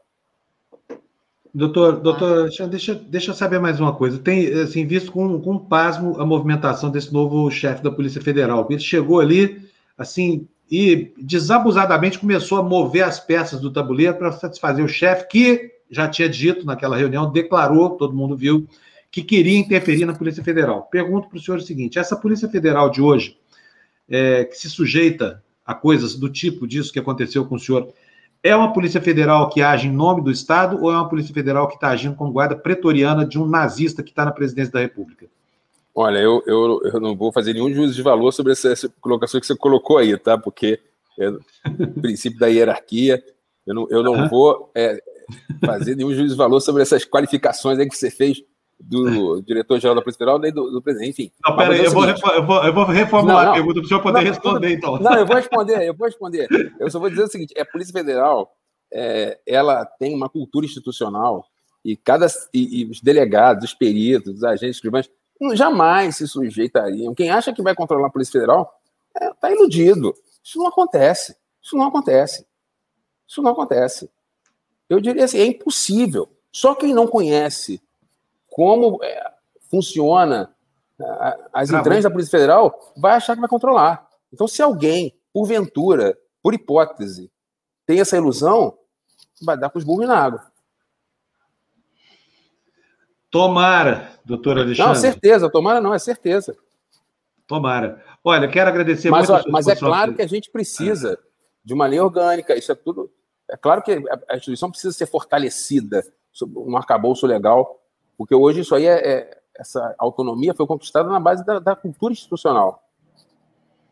Muito bom. Olha, quero já deixar aqui um convite para o senhor voltar aqui para a gente falar depois com mais calma sobre o problema em si, sobre o uso dos DOPS, como é que é esse reprocessamento das ordens, né? Tem até uma pergunta aqui do Geraldo Magela Paulino, não vai dar tempo de responder hoje, porque o, o delegado tem seus compromissos, nós temos que andar aqui. Está perguntando de comprador, quem é que compra, como é que escoa. Queria muito fazer, vou convidar o João Capobianco, que, que, que enfim, que é um ótimo ambientalista, e nós Sim, vamos conheço. convidar, doutor Alexandre, para poder fazer aqui uma explanação sobre como é que é no mundo real a fiscalização da proteção ao nosso bioma, tá bom? Tá, fico à disposição. É um prazer. Um abração, parabéns. Temos muito, somos gratos por saber que, que, que, a Polícia Federal não tombou ainda, é, assim, diante dessa artilharia bolsonarista. Um abração para o senhor. Obrigado, viu? grande abraço, até logo. Tchau, delegado. Tchau, tchau, tchau. É que muito alertador, né, Maria? Mas é. que situação, olha né, Fábio? Olha o que estamos virando, olha o que estamos virando. Né? Ainda bem que tem gente altruísta nesse país, altiva, por exemplo, como a Bel não, Correia. E ele aqui, falou, ó. ele falou que o problema não é dinheiro, não é dinheiro, é não. boa vontade, é fazer a lei. Acabou. Essa fala para mim dele é, é, é, a síntese de tudo. Olha a Bel aí, Mali, ó. Oi, Oi Bel, Bel, bom dia. Tudo bem, bom dia, tudo bom, TV? Ah, a Bel, a Bel é a a Bel é a, a, organizadora da mulherada aqui. Bel, sou tão grato por isso que você está fazendo. Você viu a entrevista do, do da, da Alcione Albanese ontem? No mesmo contexto muito dessa ação de vocês? Espetacular, muito legal. né? A Alcione é muito legal. Agora, entre ela e você não tem nenhuma diferença, a não ser de, de capacidade, é verdade, porque o seu esforço também para poder aglutinar a gente em torno da, da, da sensibilização ao problema da fome é gigantesco. E, e, assim, seria muito bom que todo mundo tivesse atento a isso, mas as pessoas não estão ligando muito para isso, não, viu? Deixa eu te contar uma coisa. Eu estou hospedado na casa da minha irmã aqui em São Paulo. Acabei de voltar da praia, estou meio sem teto aqui esses dias. Estou aqui na, na casa da Lavínia. É, assim, me impressiona muito que eu moro em apartamento, moro em prédio. Aqui, a cada hora do dia bate alguém na porta, algum miserável querendo comida. Você entendeu? E não é, é truque, isso. não é nada, não é aquele, aquele velho malandro de antigamente que era preguiçoso. Não, é gente que está sem emprego, sem salário, que quebrou a empresa, que está numa situação horrível aqui. Então, eu não sei se quem mora em casa, em bairros nobres de São Paulo, acho que já percebeu isso, né? A campainha tocando toda hora. É um sinal muito é, evidente, muito eloquente da situação de fome que existe no Brasil. E é isso que a Abel está fazendo aqui, tentando mitigar a fome. E por causa da Abel, eu vou falar para vocês, foi por causa da Abel que eu contratei a futura correspondente da, da TV Democracia no Rio de Janeiro. Você nem imagina, que nem a Marli não sabe ainda, sabia? Tomei, dei uma de Napoleão de hospício aqui, falei, vou agir por minha conta. Mas eu acho que vocês vão gostar, hein? Se vocês não gostarem, me falam, depois eu revejo, mas eu acho que não vai acontecer isso, não, tá? Eu vou contar quem vai ser no fim dessa sua participação. Eu ia fazer só bom. na sexta-feira. Ah, que legal. Tá todo mundo curioso. Conta, Bel. Conta, Bel. Será que eu conto então, na verdade, né? Pensar aqui. A, a, essa proposta da gente conversar sobre o combate à fome foi uma preocupação do grupo. E, na verdade, eu fui a porta-voz, né, desde o começo e tenho ajudado a organizar. Estou passando o bastão agora, já tem a Lerê começou a organizar. A partir de agora, vocês vão ter uma folguinha da Bel na tela aqui. Vão aparecer as outras meninas, vai todo mundo participar um pouco. Tem vários projetos. A gente não vai falar só do combate à fome. Hoje a gente volta, né? Eu estou aqui para apresentar o Wellington Pantaleão, que também está aqui na espera, acho que ele já vai entrar. Ele está o... aqui, vou trazer para dentro tá? aqui. Ô, Wellington, bem-vindo, bom dia. Bom dia. Tudo bem, Wellington? O Wellington, aquele dia nosso, o YouTube derrubou a gente, acho que a gente estava com energia muito boa e o YouTube veio e cortou nossa barata. Mas. É verdade. A gente é a terceira aqui... essa, é a terceira tentativa. Hoje está tudo certo, porque o Wellington está ótimo, o sinal está bom. Quarta tentativa já. Olha a persistência da Bel e do Wellington, hein, gente? Quatro vezes a gente tentou aqui botar eles no ar, né, Bel? O é que, é que aqui no é que aqui no Capão Redondo o sinal é melhor, então aí deu é. certo. Ah, o, o Boulos mora aí do lado e diz que o sinal aí é bom, não, não dá entrevista é, na casa dele e tudo mais, né? Mas vai lá, Bel, por que, que você convidou o Elton e por que, que vocês insistiram quatro vezes até que isso desse certo, como está dando agora? É, porque na verdade é isso, né? Ontem você mostrou um projeto gigantesco, né? Nós já mostramos Oxfam, já mostramos é, o, o, da lá da contra a fome do Betinho e tal, que são projetos grandes que atingem grandes números de pessoas, moradores pelo Brasil inteiro, né? Mas a nossa preocupação era mostrar que a sensibilidade ela é grande, mesmo quando a gente pode fazer um pouco menos do que essas grandes, né? E o Wellington, ele faz um trabalho lá em Brasília, né? E o que chama atenção é que Brasília, para todos nós, é aquela cidade, né, de Oscar Niemeyer, é maravilhosa, linda, a gente vê na TV, ou a gente passeia por lá, quem vai para lá faz o turismo e não vai, né, conhecer a periferia de Brasília o Wellington, como ele disse, ele está no Capão Redondo hoje, né? E ele tem uma notícia bonita para contar, porque que ele está aqui, né? E ele é do Capão Redondo, nós somos amigos desde então, e um lutador dos direitos humanos, é, é um professor, né? É um advogado, lutador dos direitos humanos, e aí então reuniu amigos para fazer uma ação que hoje atende quase 200 pessoas, não sei se já está atingindo 200 pessoas aos domingos, eles trabalham durante a semana, então nos domingos eles se juntam e, e fazem alimento para levar para as pessoas. E ele que vai explicar como é que é isso aí, ele sabe contar bonitinho demais. Obrigado, gente. Obrigado, Fábio, Mali, Bel. Bom dia a todos e todas. Eu vim para o Capão Redondo porque eu vim trazer minha mãe para iniciar o processo para virar jacaroa, né, tomar a primeira dose de vacina esse ano foi um ano de muito sofrimento para todos e todas, e acho que esse é um momento muito importante, um momento em que a ciência se coloca é, como uma real alternativa é, contra o negacionismo e toda essa, essa bandalheira que a gente tem, tem observado. A fome é um problema, é um problema social mundial. Uh, acho que desde a Segunda Guerra Mundial, quando o mundo come, começa a convencionar direitos e os direitos humanos também se desdobram é, nos direitos sociais, a fome ela figura como um desses direitos, é, combate à fome, né? E, e na verdade, é, com o passar dos anos, o Brasil veio alcançando é, ganhos e tirando o país como um todo desse imenso e gigantesco, quase invencível mapa da fome. É, Brasília é uma cidade é, bela, linda, mas a periferia a, da cidade sofre muito, tem as dificuldades que outras cidades também têm, mas não costuma aparecer na televisão naturalmente, porque lá a pauta é a política e, e, e essa confusão que a gente tem visto lá ultimamente. É, nós, então, começamos o projeto Marmitação, né, do Instituto Ileaxé Babá Jagunã. É importante dizer que o Instituto, ele representa civilmente uma organização do candomblé, a nossa atuação é uma atuação que não vai levar as refeições às pessoas tentando convertê-las, tentando acreditar num Deus, tentando mudar de vida. A nossa, a nossa estratégia é, foi simplesmente oferecer a comida a quem tem fome. E aí, a casa possui cozinha grande, panelas, muitos utensílios, e pensamos, vamos fazer essa cozinha ganhar uma função social aqui na cidade. Então, nós começamos com um grupo de pessoas, é, Rosângela, Ricardo, Marcos, poucas pessoas, né? Ivanete, Sônia, e aí juntamos-nos e começamos a pedir os apoios é, pelas redes sociais. E esses recursos começaram a chegar por meio do Pix do Instituto, e nós começamos a reverter isso em, alimenta em alimento, né? Então, nós começamos a, pre a preparar os alimentos, a montar as refeições, levar as refeições nos locais, principalmente é, onde se concentram as pessoas em situação de rua, é, aos domingos, isso tem uma razão.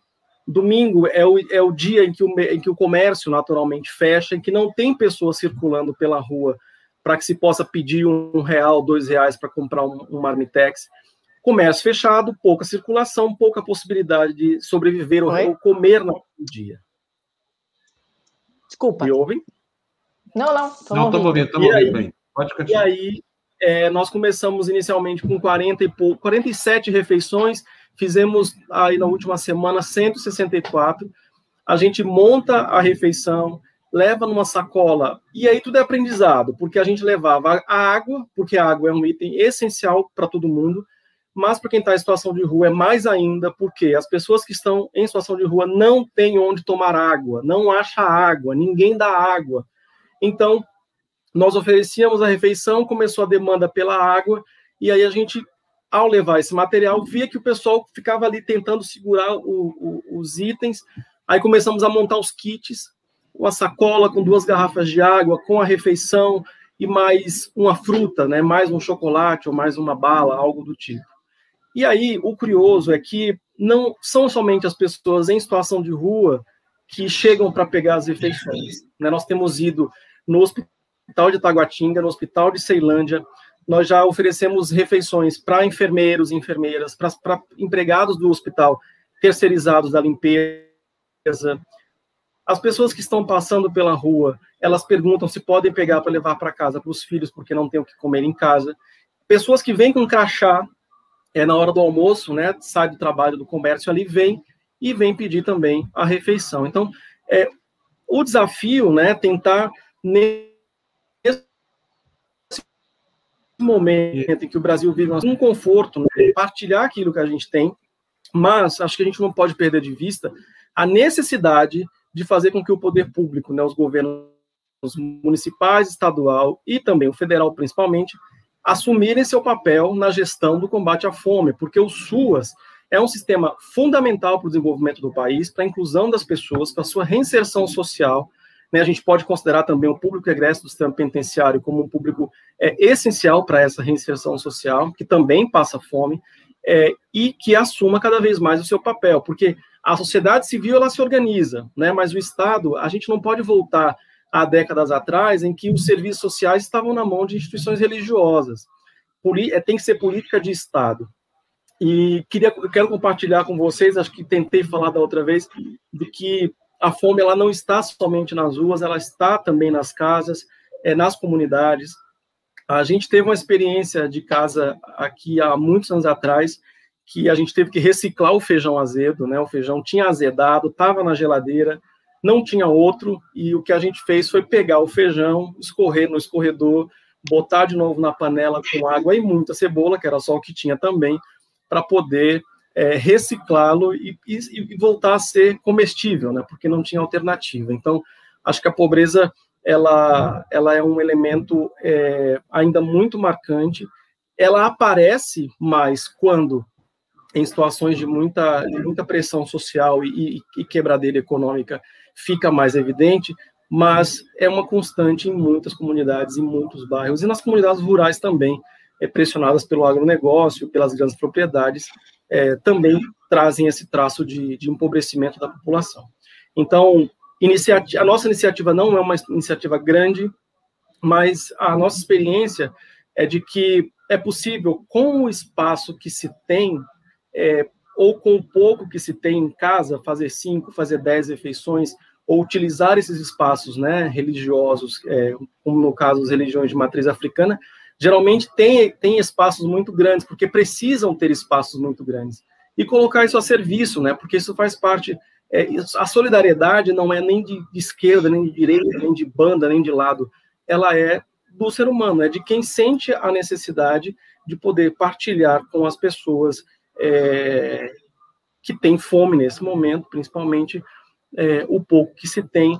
E o que é mais fantástico, pessoal, é poder. A gente recebe algumas doações pela conta do Instituto que são bastante simbólicas, né? Simbólicas no sentido de que são de pessoas que a gente não conhece, a gente não sabe de onde vem, a gente não sabe absolutamente nada sobre a pessoa. A gente preserva duas coisas, né? Quem doa e quem recebe. Então a gente não sai tirando fotos de ninguém, provando que está entregando nada. A relação é uma relação de muita confiança e de uma solidariedade que tem enchido o nosso peito e, e trazido para nós, do grupo, uh, uma sensação de que é possível, de, de fato, utilizar o, a tecnologia as redes sociais para, de alguma forma, é, proporcionar algum tipo de conforto para quem, quem mais precisa e quem está perto da gente ou quem está um pouco mais longe da gente. Então, é muito importante e agradeço muito a oportunidade de poder estar com vocês, porque partilhar as experiências é também inspirar outras iniciativas e fortalecer também é, quem já está na lida, na luta todos os dias, é, tentando fazer um país melhor, mais justo, mais solidário, mais fraterno. É isso. Bom, e como é que a gente pode ajudar nesse trabalho maravilhoso? Está todo mundo elogiando aqui, Wellington. É, eu, eu, vi alguns comentários, obrigado, pessoal. Olha, a gente pode, é, eu posso disponibilizar o Pix do Instituto, vocês pediram para que a gente pudesse fazer um, um, Pix mais simples, mas ainda não conseguimos. É. As instituições bancárias não estão preparadas para atender a sociedade civil. É uma burocracia sem fim, né? E, mas aí a gente mantém ainda o, o, o desejo de fazer um, um Pix mais simples para que as pessoas possam, de fato, é, ter mais facilidade no, nas transferências quando possível. Bom, eu tô, vou deixar na tela aqui um pouquinho. Vocês estão vendo aí 34544 778 1000 ao contrário 83. É o Pix. Você pode ajudar o Wellington nesse projeto espetacular dele. Ele falou que é pequenininho, não é pequeno nada, é grande pra caramba. Gente, saciar a fome de uma pessoa já é, já é muito, sabe? Saciar a fome de uma única pessoa já é muito. Vamos, vamos ficar aqui no cantinho, a gente deixa isso aqui. Olha, Wellington, eu quero agradecer demais, pedir desculpa para você pelas condições tecnológicas que não, não permitiram sua entrevista antes, mas agradecer a sua resiliência. Você voltou aqui hoje, a Bel trouxe você, vocês são espetaculares. Muito obrigado, viu? E eu espero muito que orgulho desse trabalho, viu, Wellington? Muito orgulho disso. Eu agradeço muito a oportunidade, a Bel, aos companheiros que estão na luta conosco nesse trabalho, porque a gente acredita muito no que a gente faz. Então, quando a gente pega um panelão de, sei lá, cabem 50 litros de, de água, a gente bota ali também afeto, sal, cebola, alho e muito carinho para poder partilhar o que, a gente, o que a gente tem e consegue de apoio. Bom, tá aí o Pix, vou deixar aqui agradecendo. Bel, a gente pode deixar o Elton cumprir a, a, agenda dele? Eu quero que você fique aqui, porque eu vou dizer agora quem vai ser a nossa correspondente ah. da TV Democracia no Rio de Janeiro, tá? Vocês vão tomar um susto aí, hein? O Elton, um abração para você. Eu, eu, queria dizer para você, Fábio, que eu vou pedir mais uma oportunidade para trazer o Wellington, que a gente vai falar de direitos humanos aqui. Pode ficar tranquilo, você manda que você não pede, Bel. A casa é sua, tá? E o Wellington é muito bem-vindo. Direitos humanos Bom, é uma pauta urgente. Muito obrigado, gente. Um ótimo dia. Sucesso para vocês. Muito, muito obrigado mesmo. Um abração, Wellington. Obrigado. Um beijo na mamãe vacinada. é, tchau. É, o pessoal está reclamando aqui, Bel, assim, que realmente assim, a gente está devendo aqui. A TV Democracia tem buscado um, um, profissional, um jornalista negro que pudesse colorir aqui o nosso quadro. Não é fácil. Eu vou dizer para vocês por que não é fácil. Porque negros chegam pouquíssimos à universidade, menos ainda se formam por causa do, do, do, racismo estrutural no Brasil, né? Ele, na verdade, não existe uma barreira física que impeça qualquer negro de entrar na universidade, seja ela pública, privada. O problema é que a, a, a universidade privada é cara demais e não existe mais financiamento público no Brasil. A segunda questão é a seguinte: eles são extremamente disputados quando saem para o mercado de trabalho. Então, assim, isso tira a nossa condição econômica do, do, do páreo. Nós não podemos simplesmente pagar os salários que a Rede Globo paga, é, o que é uma pena. Esperamos poder um dia, mas você sabe da nossa luta aqui, da nossa dificuldade, né, Bel? Vocês acompanham isso todo dia aqui. É uma luta, a conta não fecha, essa coisa toda.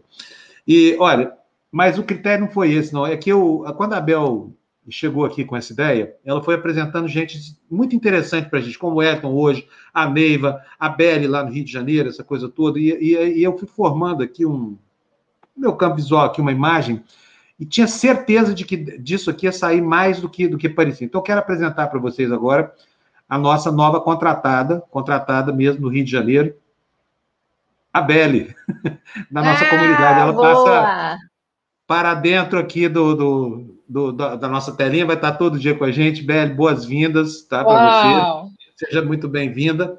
E eu estou muito contente de fazer assim a primeira coisa. Aqui, contratação é um negócio raro, né? Cada dia que passa mais, porque essa pandemia não dá espaço para a gente respirar, não, enfim. Mas deu para trazer a Belle e eu tenho certeza de que isso vai ser muito bom para nós aqui. E quero agradecer a Bel, que foi o fio condutor, ela nem sabia disso, e quero agradecer mais ainda a Belle, que está chegando para né, reforçar o nosso time aqui. Bem-vinda, Belle. Oi, gente, obrigada Uau. pelas boas-vindas calorosas.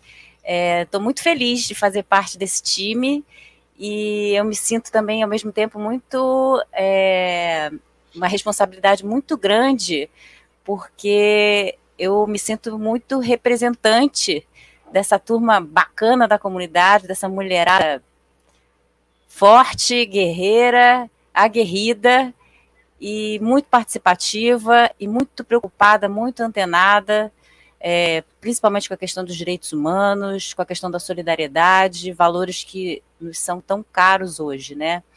Então, é, eu estou muito feliz de estar aqui, espero corresponder às expectativas de todos e todas, é, e ao mesmo tempo é, quero dizer para as meninas do grupo que eu espero é, corresponder também e, e ser um bracinho de vocês sempre aqui, fincado aqui na TV Democracia. É isso aí. E olha, quer dizer o seguinte: a Joyce acertou na mosca, tá? Foi difícil para caramba, porque eu perguntei para a nossa comunidade assim: olha, estou contratando alguém para o Rio de Janeiro. Quem vocês acham que é? Eu não sei porque alguém falou fake news total, né? Dentro da nossa comunidade, que ia ser a Leda Nagre. Eu, Leda Nagre, mas nunca. Como é que eu vou chamar a Leda Nagre? Eu tenho a menor afinidade com as coisas que a gente trata aqui nesse canal. Ela é do outro lado. Ela é bolsonarista, essa coisa toda. Foi zoeira, foi zoeira. foi zoeira. Foi zoeira da Mas pegou, viu? Você sabe que muita gente escreveu indignada. Como é que você contrata a Leda Nagre, Fábio? Tanta gente boa nesse mercado. Calma, calma, vocês vão gostar muito. Então é isso, ó, a reação da comunidade aqui. A Heloísa, lá da Califórnia, dizendo, danadinha, guardou segredo ontem, hein? Ainda bem que nessa o Fábio não moscou, eu estou muito feliz. Ô, ô Heloísa, quando é que eu mostro, Heloísa? Pelo amor de Deus. ô, Beli, dá para nós aí um, um, mini currículo. A Beli trabalhou com muita gente que está aqui no canal, trabalhou com Florestana TV Brasil, ela foi diretora de um programa super legal que, que ela fazia lá junto com a Bianca Vasconcelos. E, enfim, ela vai estar aqui todo dia e eu conversei com ela rapidamente, é, antes dessa decisão de contratar, falando o seguinte: o Rio de Janeiro não é só a cidade, não é só a segunda maior cidade do país. O Rio de Janeiro é muito mais que isso. O Rio de Janeiro é um caldeirão de problemas de, de identitários. Não estou nem falando dos problemas econômicos, não. Estou falando mesmo do racismo que divide o morro da, do asfalto, é, da maneira insidiosa como o, o, bolsonarismo armou milícias ali, as milícias tomaram bairros inteiros do Rio de Janeiro, e é assim que a gente vai trabalhar. A Beth tem uma visão muito crítica da realidade, que é que super afinada aqui com a do canal, e, e vai ser muito bom para nós, viu, Beth? Mas fala um pouquinho da sua vida profissional. Apresente-se aqui para a galera que não faz parte, que não frequenta tanto a nossa comunidade, diz para eles por que, que você veio para cá. É, na verdade, é, eu trabalho há mais de 20 anos em televisão, mas sempre nos bastidores, né? É, enfim, fui editora internacional há muitos anos, até porque eu sou geógrafa também, então isso, minha entrada no jornalismo foi por essa via, por conta da afinidade entre as duas carreiras. É, depois eu fui editora-chefe de, de, jornal local, depois editora-chefe de jornal de rede, é, depois comecei a dirigir programas jornalísticos, fiz o Caminhos da Reportagem lá na TV Brasil, é, foi a época que eu convivi um pouquinho com o Florestan, é, e nos últimos anos eu participei de um projeto super bacana, que foi uma TV voltada para o público surdo. Então, acho que a gente precisa também ter essa pegada, né, é, de pensar também na, na acessibilidade, é, que é um público que fica muito alijado de qualquer informação, né? Então, na medida do possível, acho que a gente pode ir trazendo isso um pouquinho também para a TV Democracia. E, enfim, espero muito poder contribuir com isso tudo, gente. E estou muito feliz de estar aqui. E quero agradecer muito a Bel, viu? Porque a Bel foi realmente uma ponte muito importante. Ela que me pegou na mão, me trouxe para dentro da comunidade, me trouxe para dentro do grupo da mulherada. É, eu acho que eu estou aqui hoje falando com vocês muito por causa disso. Muito bom, Bel. Eu também tenho muito para te agradecer, viu? Não, não apenas só pelo que você já fez, mas pelo que você continua fazendo com a sua disposição incrível de, de arregimentar a mulherada aí, de coordenar esse trabalho, é. de trazer os temas para nós. E você fica à vontade, que a casa é sua, viu, Bel?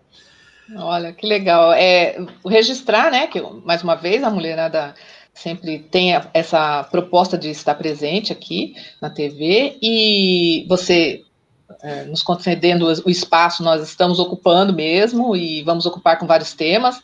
Né, a Belle realmente é uma felicidade, é uma felicidade para o grupo, é uma felicidade para a TV, a Belle maravilhosa, ela nos ajuda muito, ela é, chegou assim, encantou todas nós, né? Então, é, tá muito aceita mesmo, né? É, a gente entende, né? A, a, a Mali ficou fora um, uma semana, nós ficamos morrendo de saudade, sentindo falta da presença da Mali, né? Então, segura aí, Fábio, a mulherada vai fazer barulho. É, eu sei. E pensar que tudo isso aqui começou com o movimento é, paredista, hein? Porque elas fizeram uma campanha, fizeram um tuitaço contra mim aqui no. Fizeram um tuitaço, foi mesmo. Não precisava daquilo tudo, mas chamou minha atenção e está aí o resultado. Vocês estão vendo acontecer. Agora, eu preciso dizer para vocês. Fábio é uma ilha cercado de mulheres por todos os lados. Ai dele pisar errado. Pisou é, errado. E, e, por isso eu não consigo arranjar uma namorada, entendeu? Esse é que é o problema. eu aqui nessa solidão aqui. Mas olha, é, de verdade, Belle, eu quero que você seja muito feliz aqui. Espero que você fique muito tempo com a gente, tá? E, enfim, nós vamos fazer um trabalho legal aí no Rio de Janeiro, porque com a sua sensibilidade, assim, o nosso canalzinho aqui, nós vamos fazer um trabalho bem importante mesmo. Ó, o pessoal está super feliz aqui, olha. A Joyce está dizendo, Beli, você é uma fofa, parabéns. Lere Virgínia está dando os parabéns também. Luiz Tadeu aqui ficou todo encantado, salve simpatia. Ah, a Joyce está elogiando a Mali também, dizendo que ficaram. É verdade, a Mali vou mandar cortar o ponto dela. Ela folgou muito essa semana aí, hein? Mali, corta o seu próprio ponto, fazendo favor. Vou cortar, gente. Ela, ela vai se auto-imolar. Ó, a Heloísa, o que mais que a Heloísa está dizendo aqui? Belzinha é a maior aliciadora de moças arretadas. Viva Bel, Belle, todas as belezas do grupo das mulheres tertúlia. Belle é um docinho. Do the five, do the five. Lerê Virgínia está falando o que mais aqui? Recomendando o senhor Fábio para uma entrevista Cristina Junqueira do Nubank, no Roda Viva. Vou assistir. Não vi não, mas eu vou assistir, tá bom? Olha, a sua chegada está trazendo membros novos aqui, Bel. A Júlia Lisboa acabou de entrar. Boas-vindas para você também, viu, Júlia? E espero que você também fique com a gente muito tempo. É isso, gente. Estamos terminando. Bel, quer mais mandar mais algum recadinho? Não, agradeço muito. Daqui para frente, nós temos um calendário já até junho, assim, para participação aqui. Boa. Aí a gente se organiza Nossa, com vocês aí. Gente, eu não tenho nem o dia de amanhã. Essa mulherada é demais, viu? é. Bom, vocês já conheceram, então já sabem o que é a BL. Espero que vocês tenham adorado, sei que vocês adoraram. Não era a Leda Nagre, tá, gente? Não era. Não era a Leda.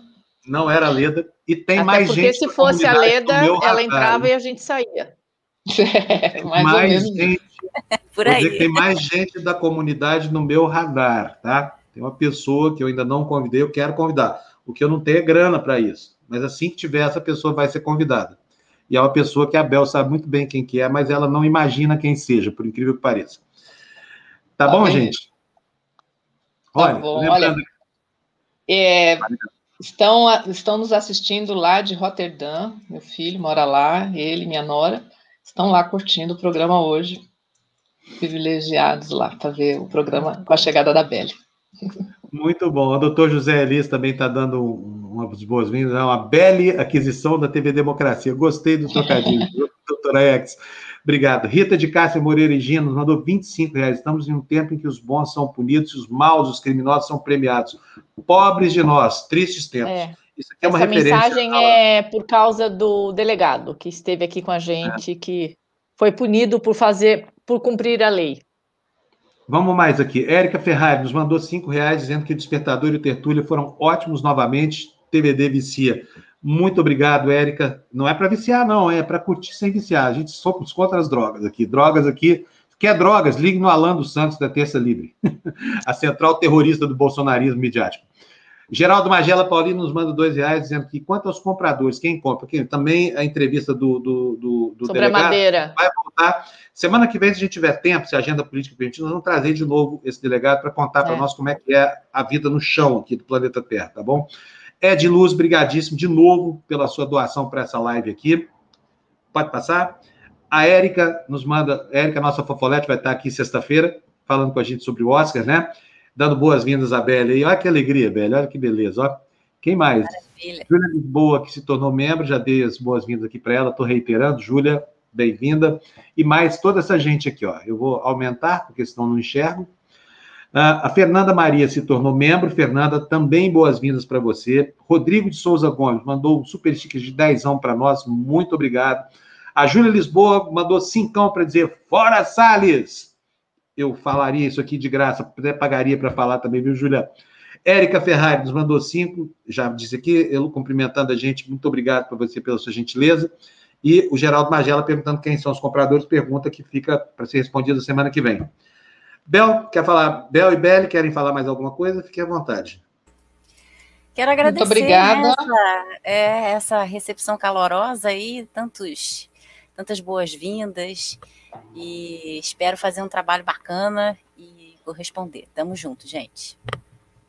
Um beijo, é. Beli, um beijo, Bel. Mali, um beijão para você. Gostou, Mali? Você não vai me matar, Adorei, não, né? adorei, adorei. Já gente, nem Mali sabia. Nem eu. Eu sabia. Meu Deus. Tá eu sou meio um déspota, mas eu sou um déspota esclarecido. Por sorte. Não foi a Leda Nagli, Bel. É, não era, não era a Leda Nagli. O Belli, não, foi a Leda Nagli, então tá tudo Ufa. certo. Ufa! Gente, oh. tchau. Ah, a Amália, ó. A Amália Bel, Fábio conseguiria postar somente o trecho do Vecina? Pra... Vamos já já, o Rafa já deve estar tá postando. Daqui a pouco a gente você, tá? sobe. Tá? Olha, um beijo, minha nova correspondente. Um beijo, minha coordenadora gente. da galera feminina. Um beijo, minha sócia predileta, Mali Messi. E um beijo para mim mesmo, que fui junto com vocês. Tchau para vocês, gente. Até amanhã. Tchau, gente. Bye, bye.